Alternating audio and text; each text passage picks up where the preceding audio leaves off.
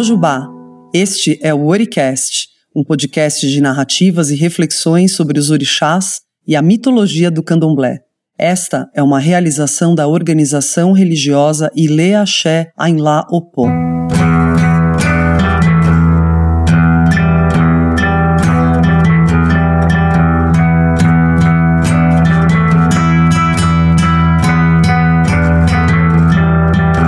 Nesta primeira temporada, tema é Iku, a morte, e serão retratados alguns mitos sobre orixás e seus encontros com Iku.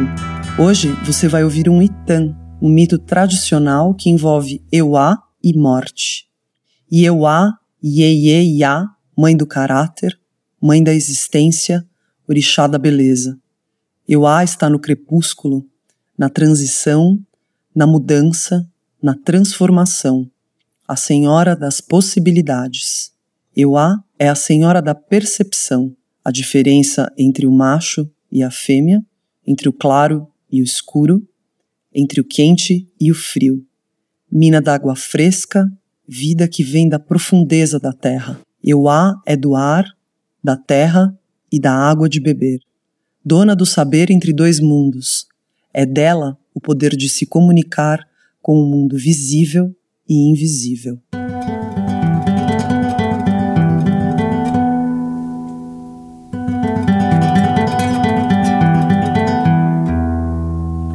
Certa noite, Orumilá acordou muito assustado.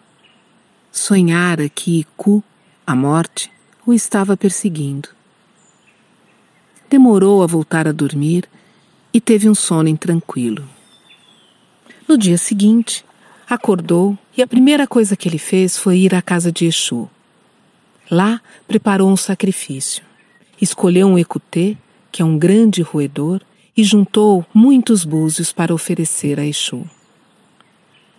Fez o sacrifício e se sentiu mais protegido.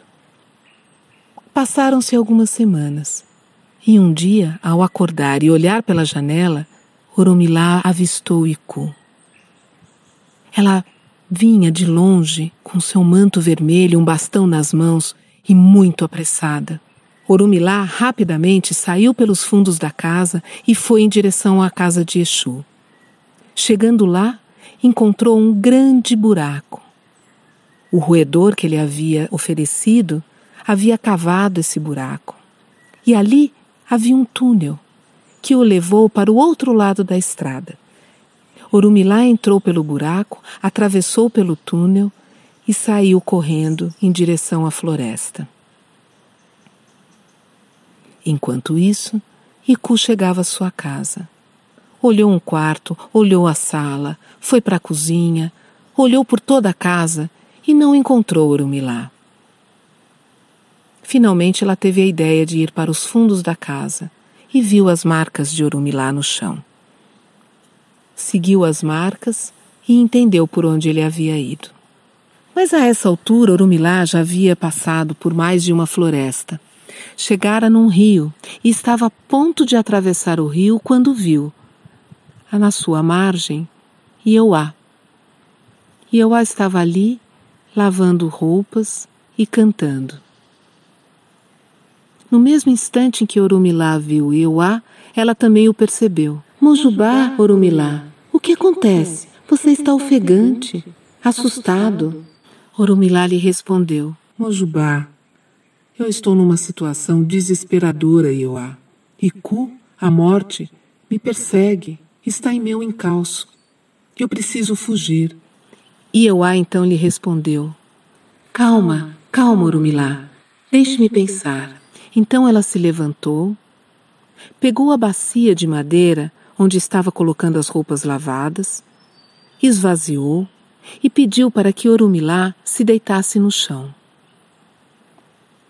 Homem sem ossos que era, Orumilá se enrodilhou e ficou muito pequeno. E Euá então o cobriu com a bacia de madeira. Sentou-se em cima e voltou a lavar as roupas e a cantar.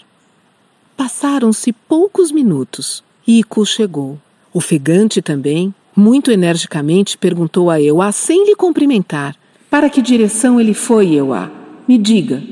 E Euá, muito calmamente, sem tirar os olhos da roupa que lavava, lhe respondeu: Ainda que rastejando, a essa altura, ele já atravessou mais de quarenta florestas. Iku não se deu por satisfeito e insistiu: Diga-me, mas para que direção ele foi? E Euá, sem tirar as mãos da roupa que lavava, indicou com a ponta do nariz. Ele foi por ali. Iku se virou com moscas esvoaçando à sua volta e saiu correndo na direção apontada por Ieuá. Ieuá voltou a cantar, lavando sua roupa. Aguardou mais alguns instantes para ter certeza que Iku havia desaparecido naquela direção. Levantou-se, levantou a bacia e disse a Urumilá: Urumilá, por favor, me acompanhe. Ambos seguiram por uma trilha até a casa de Euá. Caminharam em silêncio. Chegando à sua casa, Euá estendeu uma esteira e pediu para que Urumilá se deitasse para descansar. Ele estava ainda muito pálido e muito, muito cansado. Ioá então foi preparar uma refeição. Pegou um grande roedor e cutê, preparou favas de alfarroba, a refeição preferida de Urumilá. Sentaram-se e comeram também em silêncio. Ambos pensando a mesma coisa, muito impactados pelo que tinha acontecido naquele dia. Euá havia enganado a morte. Urumilá olhava cheio de gratidão. Se ele estava ali, são e salvo, era graças a ela. Terminaram a refeição e foram descansar. Nascia ali um lindo e duradouro relacionamento.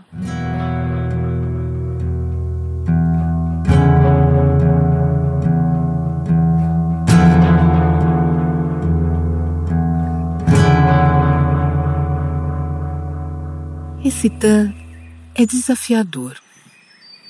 Como pode a morte ser enganada? Para nós, a morte é o ponto final. Ela não negocia.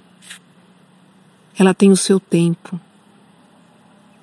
E sempre nos surpreende.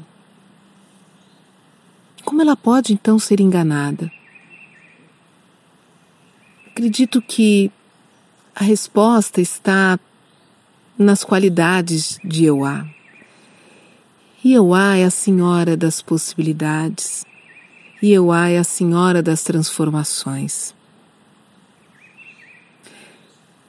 Se a morte é, do ponto de vista dos humanos, a finitude, o ponto final, aquilo que nos pega de surpresa e nos tira do convívio os entes queridos, do ponto de vista do universo e da natureza, a morte é uma mudança de estado, é uma transformação.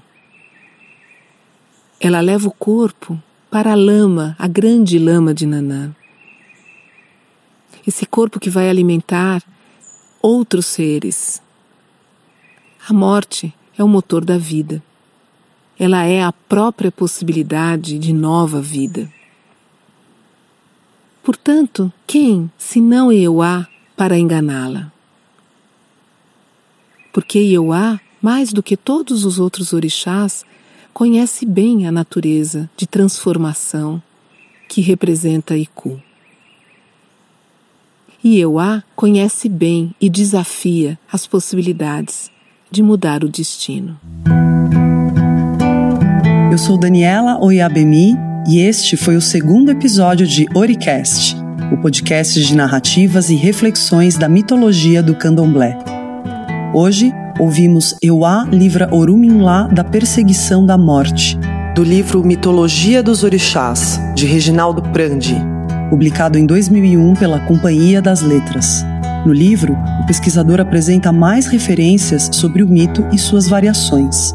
A releitura deste titã foi feita por Sol Euatolá, que também trouxe sua reflexão. Por conta do coronavírus e respeitando o distanciamento social, todas as gravações foram feitas remotamente. O tema de abertura e trilha sonora é Exu Odara, faixa de Kiko Dinucci. A edição de som e mixagem é de Nicolas Afolayan Rabinovich. O projeto gráfico é de Leonil Júnior, baseado na arte de Marcelo Smain. Um agradecimento especial para nosso babalorixá Logumá, que além de cuidar da revisão de conteúdo do episódio, foi quem abriu os caminhos para que este trabalho viesse ao mundo.